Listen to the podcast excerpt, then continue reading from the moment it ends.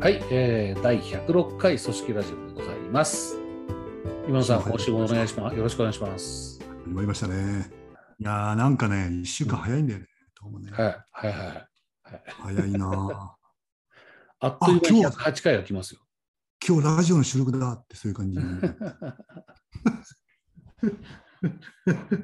うん、そうだ、そういえば全然あれだけど、カンブリア級で見てないな、僕、TVer で見よう。リクルート取り上げられてますね。100入れ回記念入れ子バが出てるんでしょ？見ましたよ。ああ、僕まだ見てない。興味を。うんなんかね、2部構成らしいんですよ。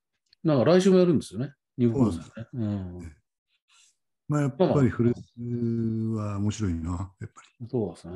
り。うんだいぶちょっと覚醒の感ありですけどね。いや、僕らの時代から見たらね、あの売り上げとか、企業の価値とか、事業内容、に事業内容はね、えまあ当たり前だけども、ほとんどネットビジネスですからね。えもう信じられないですよね。すごい変わりよう。だって明日潰れるかもしれないから、常に社会の中で自分がいくらで売れるか、社会の中の価値をちゃんと見てろって言われてましたもんね。明日潰れるかもしれないぞ、この会社って。うん、あでもすごい会社会社ですね。すごいですね。いや、この間、古巣の役員と話す機会がありましてね。ああ、はいはいはい。うんうん。まあ、その文脈ととちょっと違うんですけどね。うんうん。結構面白かったですよ。えー、あこれ、ね、皆さんのは知らない人だから、誰とっていう内輪話は別にして。まあ、別にしてねう。んうんで、何しても、まあ、最後人事部長だったわけですからね。そうです、そうです、そうです。うんまあ、いろんな話出たんだけど、うんその中でね、うんうん独立支援制度の話になったんで独立支援制度ね。すよ。ありましたね、独い立支援制度。きなり格論で申し訳ないんですけど、今、うんうん思い出しましたけどね。うんいやな、ちょっとね、文脈忘れましたよ、酔っ払ってましたからね。うん で、独立支援制度って誰が作ったんですかねなんて話になりまして。うんうんうんああ、俺だよ。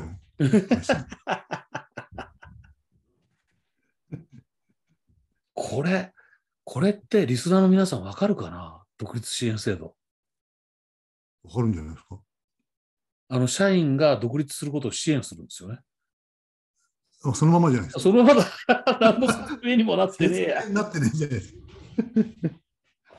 でもまあ、あれこですね。うん、積極的にうん、チャレンジして、うん、今までの経験とうん実験を生かして、うん、自分でやってみたいとうん、いうチャレンジ精神うんを応援するために、うん、えー退職金がありまして、うん、背中を押す制度ですね。うん。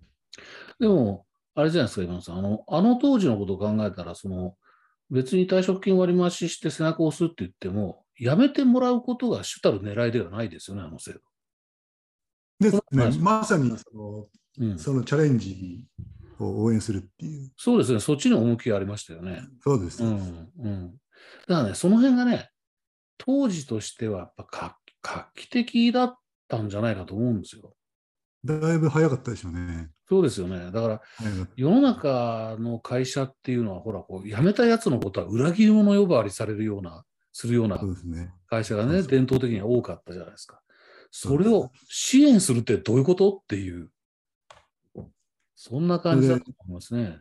その役員と話してて、うんうんうん。ああ、そっか、今田さんだったんですよね。うんうんまあ、俺人事部長だったからねって言うんで、うんうんまあ冗談ですけどね。うんまあ、あれは俺の自分のために作ったんだよ、あれは。自分が独立するため？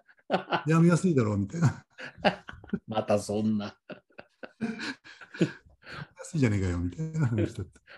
ひょっとすまあるとでもあれです。うん、ひょっとするとそれ本当かもしれないと俺思っちゃうけど。まあ半分本当。いやいやいやいや。これはちょっと置いといてですけど。まああの、後年、しばらく経ってからですね、うんうんうんコンサルの、まあ、中で、うんそういう相談を結構受けましたよね。ああ、他の会社さん、クライアントさんから。うん。やっぱりね、難しい問題なんですよね。そのやっぱり誰しもやっぱ社長は求心力ですね。うん、求心力を持ちたいんですよね。あの、えー。組織としてね、社長がっていうのは、組織として。そうです。会社へのロイヤリティをうんうんうんうん欲しいですね。でで。せっかく積んだ経験とノウハウうんうんうん。ね、外に出し出したくないわけですよ、ね。うんうんうん。だから一生懸命求心力を持とうっていうんで、スピーチもしますし、うん社長を中心とした食事会も企画し、ねあのってコメントやりますよね。やりますね。やりますよで、これが不思議とですね、うんなんていうか、それだけじゃダメな時代にはもうとっくになってるわけですよ。うんうんうんうんわかるわかる。なんで、その、まあ、たまたまそのさっきの独立支援制度なんですけども、うんこれは言葉変えると、まあ、自分が編み出した言葉じゃないけど、遠心力ですよね。そうですよね。うん。外に出ていく。そ外に向かう力ですからね。外に向かう。背中を押す力ですからね。うん。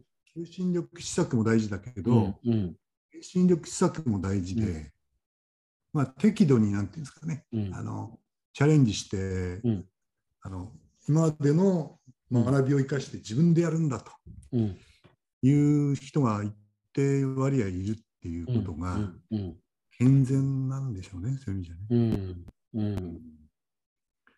でそうすると、うんかえってね、そういう人が出てったのを見て、うん。俺たちもああいうふうになりたいっていうんで、ここで力つけようっていうモチベーションが非常に高まりますし、うんうん。それを背中を押してるうん会社への、それで求心力がまた上がるみたいうん。なことってありますよね。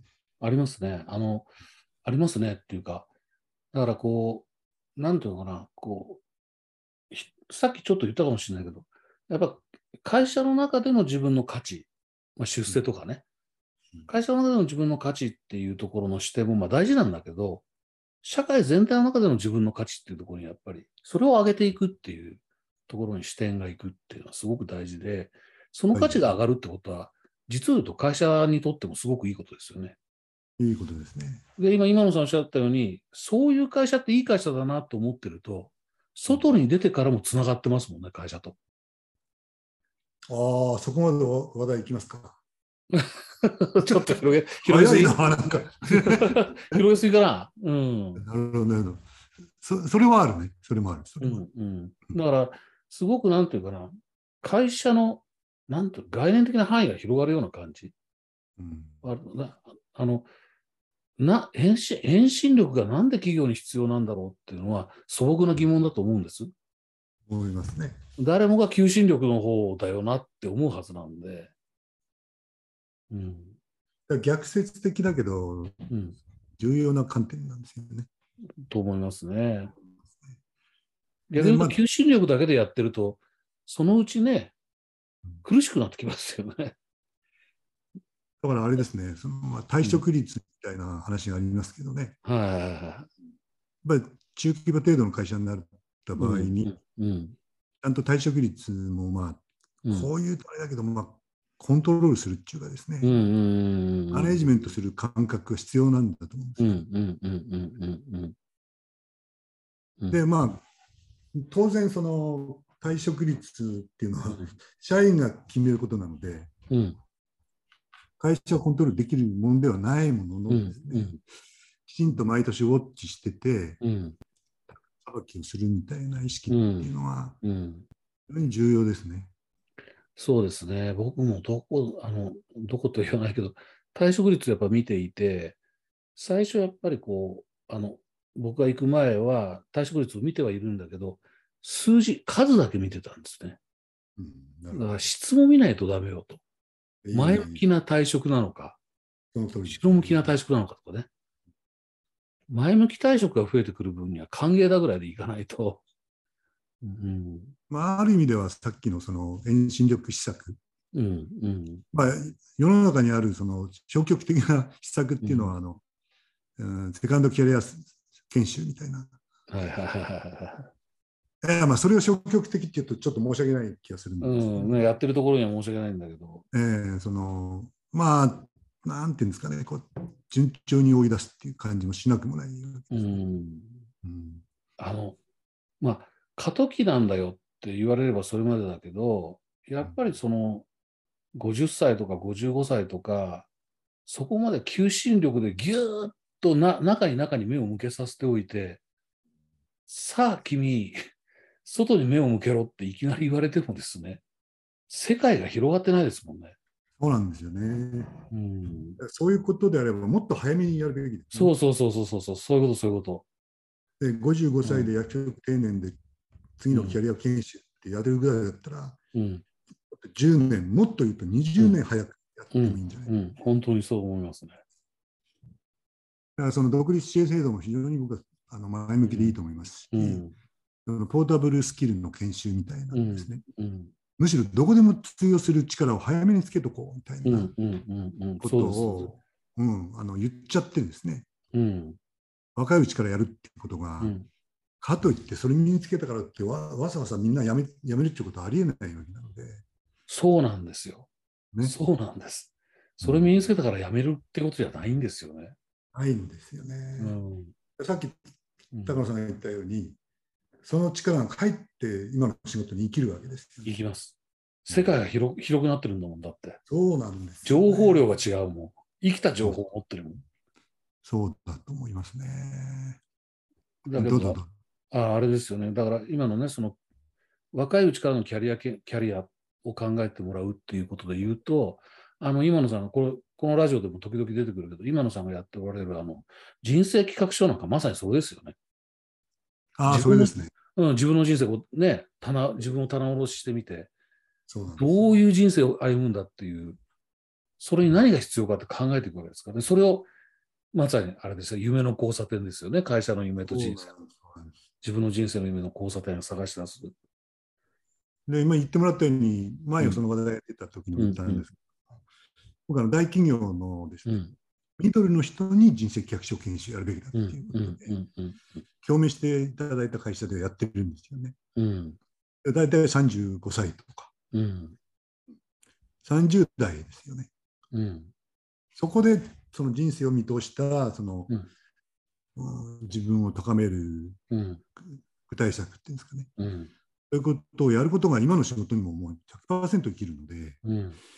得策なんじゃないかなっていう気がしますよね。そうなんですね。今の仕事にも生きる。今の会社での今の仕事にも生きるし、例えばそれで、あの、まあ皆さんがこう心配されるように、じゃあその人が辞めたとしても、やっぱそういうふうにやってくれる会社には恩を感じますからね。そう思います。必ずつながりますよ。えでそのまあ、大企業がいい悪いじゃないんですけども、たまたま僕が大企業の研修やってたってえだけですが、そういう30代で人生企画書研修やりますよね。うんうんうん、とそこまでの棚卸しをまず当然しますでしょ。うんうんその時に自分にも持っている財産を棚卸ししてもらうんですうんけれども、その棚卸しの一項目に人脈っていうのがあるんですよね。人脈ね。人脈で、まあ、人脈ってのは使い古された言葉であるけれども、いざっていう時に助けてくれる人、うんあるいは情報を取れる人ですね。うんあるいは自分がこう逆に頼まれて助けるっていうのがあるでしょうね。それ棚卸ししてもらいますよね。うんまあ、大抵はもう本当にお寒い状況になるんですよね。いませんみたいな。うん大学時代の友達がいますが、今連絡取ってませんみたいな。うんはいこんなね、人すっごい多いんですよね。んうんこれはあのなるべくしてなってるところもあってですね、うんうんさっきの求心力ですね。うん。うんうん。会社の理念だ、それからビジョンだですね、うん。会社のために何やるんだっていうことで、会社のためにためにっていうようなことをうんうん。自宅でガンガンやってますので、うんうん。みんな内向きになっちゃいますね。うん。うん、でそうそういう意味で言うとあれですよね、その、まあ、話のスタートはその会社にとって、組織にとっての求心力、遠心力って話だったけど、結局個人に影響を与えてるわけですね、個人の人生に。そうなんですよね。そうですよね。うんだから、えそれは個人もまたその会社から言われるから、そのな内向き内向きにこう考えていると、自分の人生もね、まあ、悪いとは言えないけれども、可能性を狭めてる可能性っていうことはありますよね。そういう意味では、その個人に話を移した場合にですね、うん。もうこの遠心力っていうのが必要で、うんうんうんうんさっきの、まあ、分かりやすい話だと思うんですね。人脈なんか特にそうですよね。そうですね。うん。そうだと思うんですよね。うんで、あの、僕の尊敬している先輩にですね、うん。前もこのラジオで言ったんですけど、うん。元モスフードサービスの専務、はい。うんうん。田村茂さん田って村さん。いう方がいます。はい。うん。あの方はね、うん。ダジャレの帝王なんですよ。ダダジャレの帝王。ダジャレっていうと申し訳ないんですけど、うん。うんまあ、造語とでも言うんですかね。遠心力っていうのを当て字してましてね、あの方、うんうんご縁の縁にうん。心、心。縁結びの縁ね。ご縁、縁結び。そううん。ご縁結びの縁にうん心に力。うん。これ遠心力って呼んでるんですよね。ないな、それ。うまいこと言うなと思って、まあ、あの、彼が書いた外食マネージャーのためのぶれないプライドの作うんり方ってうんうんありますが、うんだまあ、田村さんがもともと使ってたのはあの創業者との出会いですね。うんうんうん彼が創業者と出会って桜田さん、うんうん自分が変わったっていう、うんうん。それはもう遠心力のおかげだっていう使い方を最初してたんですけど、なるほど。うん。でもいうまいこと言うなと僕は思いましたね。うん。でもこれはまああのうん。自分なりに解釈するとですね、うん。うん、あの自分でうん。外にうん。新しい出会いを作りですね、うん。うん。でお互いになんていうんですか認め合ってうん。うん。頼み頼まれみたいなですね、うんうんそういう関係になる力みたいな、そういうふうに自分で解釈したときにですね、うんうん。やっぱ個人の遠心力っていうのが必要で、うん。さっきのようにもっと早い時期にですね、うん。外にその遠遠心力を持ってうん。目を向けてですね、外との関係づくりを励めみたいなことうんの施策っていうのはすごい大事なんじゃないかな。大事だと思うし、今の今のお話を、一連の話を聞いたら、自分の経験に照らしてみても、遠心力っていうのもやっぱり自分で鍛えていかないと、鍛えるっていうか、身につかないですよね。あの、よくあるのが人脈を広げろって、僕もそうだけど、人脈広げようっていうと、異業種交流会とか、悪くないんですよ。異業種交流会とか、いろんな場に顔を出すようになるわけですよ。そうですね。でも、それでは人脈にならないんですよね。顔を知ってる名刺交換したっていうだけでは、さっき今野さんおっしゃったような、いざという時助けてくれる、いざという助けに走っていくっていう関係性できないじゃないですか。できないですね。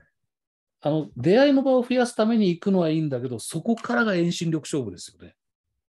ご縁の遠心力の勝負。これがね、どうやったらそうなるのかっていうのを結構苦労しました。うん。いや、このさ田村さんのダジャレすごいですよ、これ。遠心力。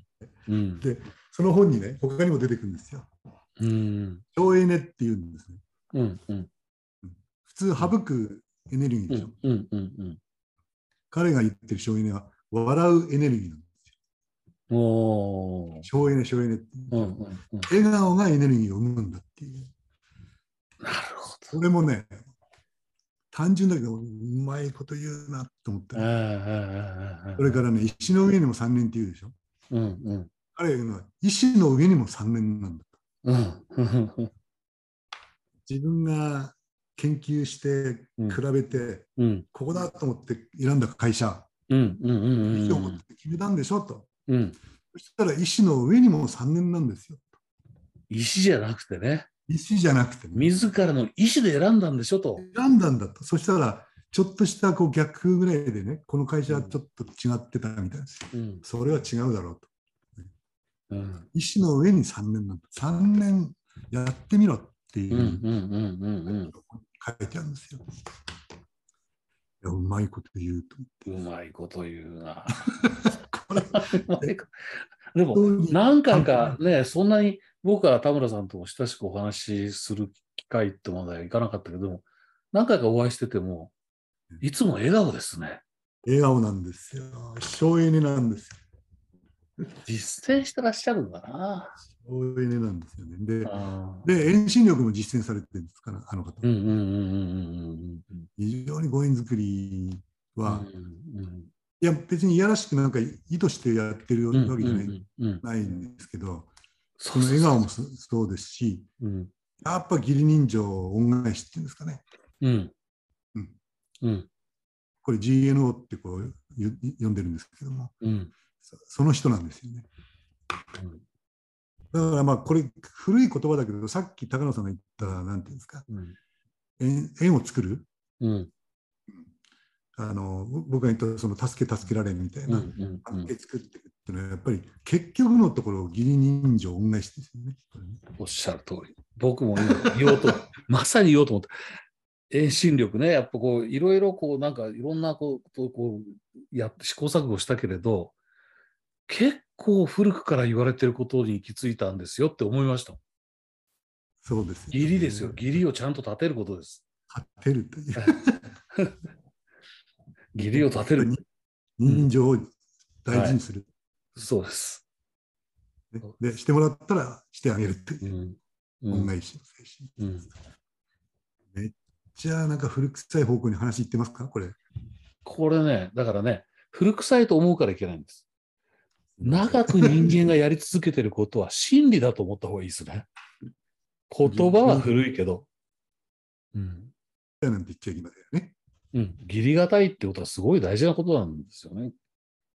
筋を通すですね、言葉変えると。そうですね。筋を通す。うん。だからもう今日の流れは素晴らしいな。これやっぱりそ会社の組織っていうのはあの求心力と遠心力のうん。バランスが大事だっていう話からね。早い時期からうん遠心力、縁の心の力、うん。これべきだっていう話に今変わってきたわけですね、話題がね。素晴らしいですね。え？素晴らしいな。もう今日僕、あの、ほら、あの、サムネ書くのもタイトル、あ田村さんに断らなくていいですよね。遠心力使っちゃって。まあ後でお答えしてくる。何放送聞いていただこうなかな。はい。ありがたい。ありがたいな。そういうとこですよ。田村さんの遠心力。素晴らしいですね。で、コメントも時々くれるじゃないですか。嬉しいコあ。の方ね、あの古希なんですよ、古希。ああ、70歳。70歳ね。それでね、うん来週末にうん。で古希の祝い会がある。えーで、ご縁、これこそご縁で私、うん司会をさせていただきおます。おなるほど。いやー皆さんもね、あ、皆さんもねってもう締めに入っちゃってるな、俺。今、ちょっと待って。あい、や、そういう体内時計的にそうでしょ。うん時間的にもいい感じですね。はいあーどうぞ今日いい感じじゃないですか、さっき、今野さんおっしゃった通り、組織の話からね、個人の話へ。来ましたね。いやいやいや、いい感じそだな。ろそろ偉人の言葉が出ますか？偉人の言葉ですか？偉人の言葉は出ないですね、これは。出ないですね。出ない。これは出、ないですね。これはね、逆にやっぱ庶民、最後お落ち着いたのが庶民の言葉なんですよ。義理がたい。なるほど。義理がたい。恩返しをする。筋を通す。これが実は遠心力の源だったなって気づきましたっていう話ですね。庶民の知恵だと思いますね。はい。ということで、えー106回、えー今回の組織ラジオ、これにて終わりたいと思います。ありますか？終わりましょうか。はい。はい。あり今週もお聞きいただきましてありがとうございました。がとうございました。また来週失礼します。失礼します。